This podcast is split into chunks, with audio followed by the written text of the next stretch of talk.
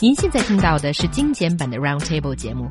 想收听并下载一小时完整节目，可以打开网站 c r i e z f m dot com，点击 Roundtable。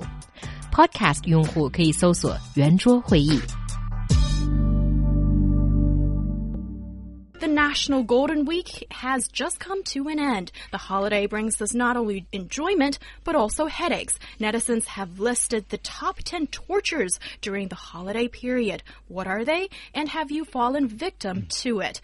I mean, one of them, which actually is debatable, is is no internet or Wi-Fi. Yeah, that's Um, number 10, so it's the bottom of the list. But I mean, it depends where you go, though, doesn't it? And what kind of plan you have, how cheap you are. I mean, as you know, in my case, the answer to that is extremely.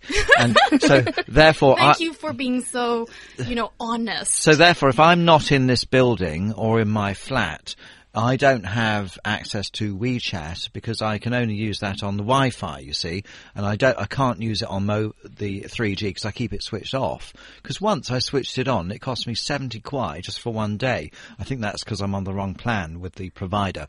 But so, so some people are used to sort of being a bit out of touch as they walk from building to building. But, uh, and I know actually, yeah, uh, some people might say, oh, it's a good thing not to have be in contact with everyone.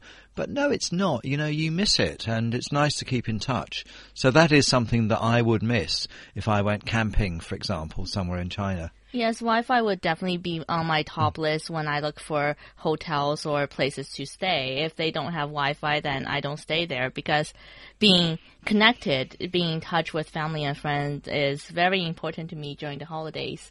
Whether Yeah. you're with them or, I don't know, far away from them. Oh, of course. I totally agree with mm. you. But I think now it's not just about keeping in touch with your family and friends.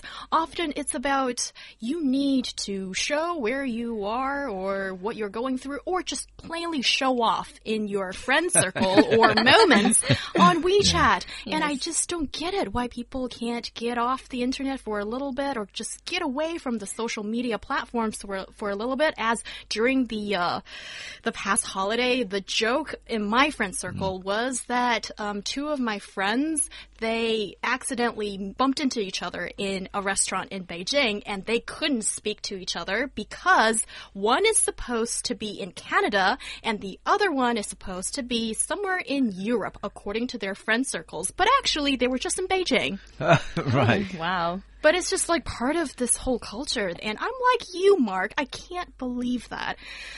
Yes, I'm a bit cheap.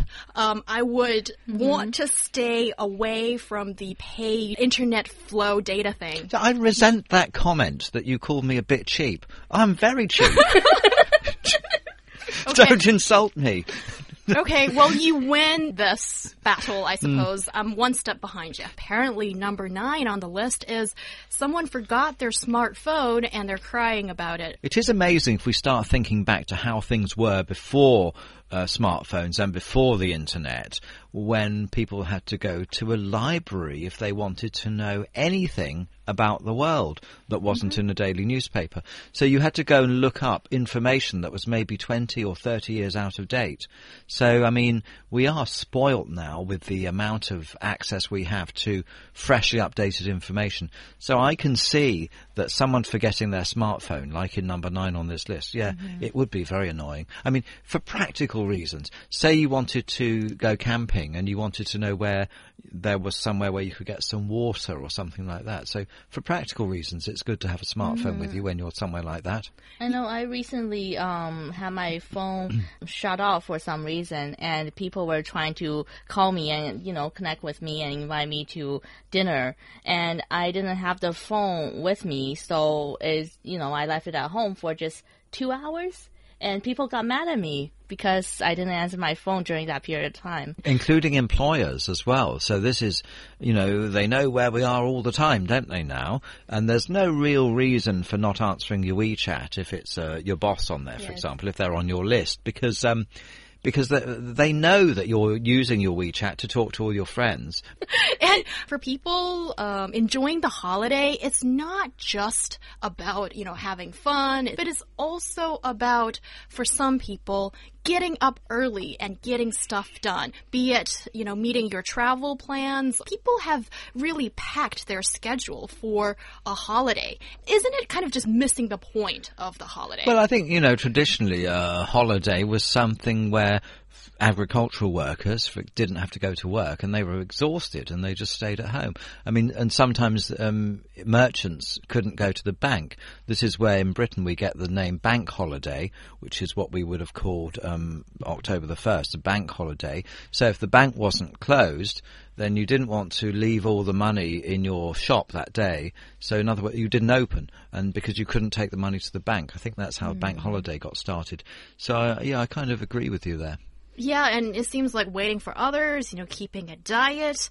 Why would people keep a diet during the holidays? I don't understand that part on this list because Okay, it's personal sharing time again. What did I do during the holidays? do tell us. Please do. like you guys want to know, you know, I see those eager eyes, you know, in the studio. what did you do? Suck up. We're going to find out anyway. You're going to tell us. Go on then. What did you do? Was it interesting? Oh, it was. It was great. It's the best thing in the world. Why don't we ask the listeners to guess what it was? Maybe there's not time. Mm-hmm. Basically, I ate, ate, ate, and then just lazed around and was just a total couch potato. And that is the best thing in the world. Mm -hmm. As you guys know, I'm very much into fitness. Like I do 100 setups oh, it every sounds like it. Wow. Yeah. But during the holiday, it's mm. time to just completely turn off and just enjoy the wonderful wonderful food and just laced around. So the holiday isn't just a break from work for you, it's also a break from exercise. Why do you want abs? Well, because I want to look good.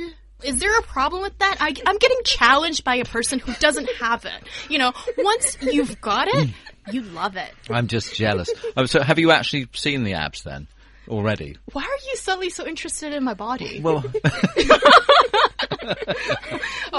we should not go down that path. And can I please just read out a couple of messages from our listeners? One is WeChat listener Bob. He says that the greatest torturous moment of the holiday is the horrible traffic. The part we didn't devote a lot of time for is actually number one death penalty is when you have no money. yes, I think it sums it up pretty well.